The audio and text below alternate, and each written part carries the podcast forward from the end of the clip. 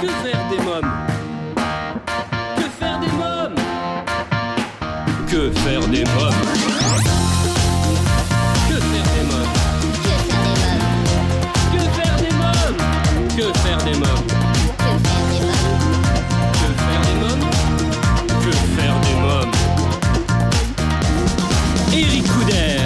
Bonjour à tous, c'est Eric Couder, bienvenue pour ce nouvel épisode de votre podcast Que faire des mômes.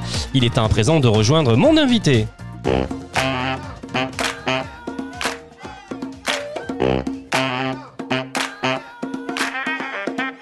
Bonjour Nicole Burési, Bonjour Eric Hubert, merci de me recevoir ce matin. c'est avec grand plaisir que je vous reçois.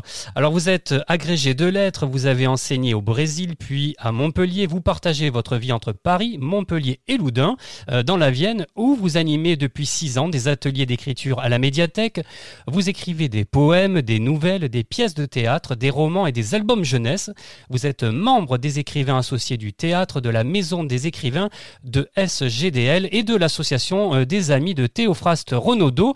Théophraste Renaudot que l'on retrouve dans votre nouvel ouvrage jeunesse Théophraste Renaudot raconté aux enfants avec quiz et dossier pédagogique publié aux éditions LC. Nicole Burési, pourquoi cette envie de faire découvrir euh, Théophraste Renaudot aux enfants puisque j'ai euh, relevé que vous aviez euh, déjà publié en 2020 aux éditions LC un roman historique Le Testament secret de Théophraste Renaudot. Ah, pourquoi? Parce que déjà, ce livre peut faire pendant au livre des adultes. On peut, les parents peuvent acheter le, roman historique qui est très très documenté et euh, les peuvent expliquer aux enfants euh, qui peuvent le lire par eux-mêmes d'ailleurs euh, ce petit ouvrage sur Théophraste Renaudot euh, raconté aux enfants qui se trouvera déjà à l'entrée du musée, parce qu'il y a un joli musée Renaudot qui était sa maison, peut-être pas natale, mais la maison où il a vécu. Alors pourquoi cet intérêt pour Renaudot?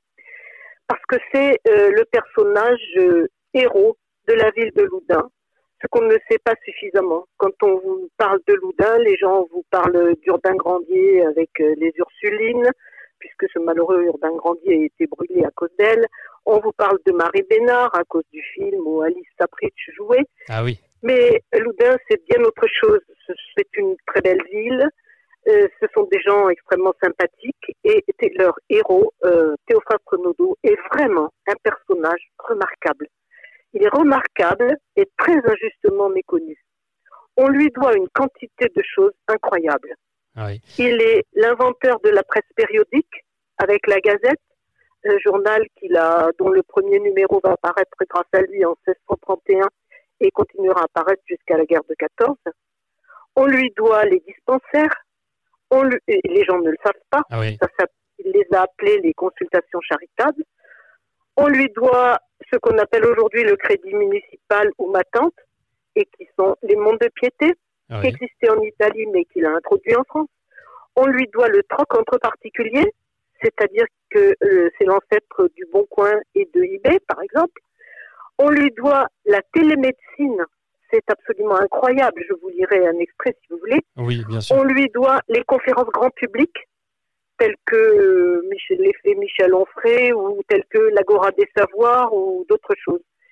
C'est un organisateur hors pair. C'est un personnage très moderne et très à l'avant-garde de son époque. Il me semblait que les enfants, euh, plus encore que les adultes, quoique en cette période, c'est peut-être vrai pour les deux, les enfants ont beaucoup besoin de repères, euh, ont besoin de savoir sur quel socle se construit leur société. Et euh, Théophraste est un personnage fondamental parce qu'il défend les pauvres. Il les soigne, il va les soigner gratuitement, c'est le Oui. premier. Il refuse l'enfermement parce que les pauvres qui traînaient dans les rues, on les enfermait dans les hôpitaux, à 15 par lit parfois. Et lui, il va trouver une solution, il veut les faire travailler, il va valoriser le travail. Et c'est grâce à ça euh, qu'il va inventer au Grand Coq euh, tout ce système de mettre en relation les employeurs et ceux qui cherchent du travail. Il est, euh, porteur de valeurs fondamentales. Il est très moderne en médecine. Il ne veut pas se contenter de la saignée des clistères, comme on le voit dans les médecins de Molière. Il a le courage, contre la faculté parisienne, d'affirmer et de défendre les valeurs d'Hippocrate, en particulier euh, la valeur de l'expérience. Et il veut soigner tout le monde. Tout le monde. Euh, c'est après lui que l'hôpital instaurera des, des, consultations charitables. Mais avant lui, il n'y en avait pas. Oui, il faut savoir que, comme vous le disiez, que euh, Théophraste Renaudot a été un grand médecin, un médecin des pauvres et médecin du roi aussi. Hein. C'est ce que j'ai découvert dans votre livre. Hein. Oui, il a été médecin du roi parce que le roi voulait lui donner carte blanche et s'il n'avait pas été médecin du roi, il n'aurait jamais pu exercer à Paris.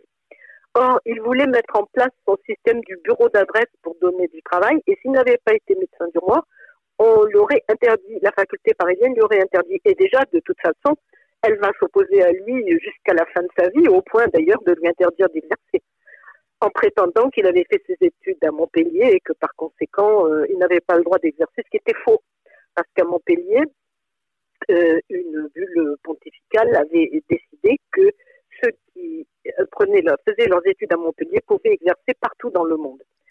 Donc, mais c'est comme, comme vous dites, il était tellement moderne qu'il va se faire énormément d'ennemis il va défendre la médecine chimique, il va défendre la médecine par les plantes, avec son invention du fameux polycreston, ah fait de 90 plantes. Euh, et, puis, comme il a beaucoup le sens de la publicité, il va le diffuser et le vendre à une quantité incroyable.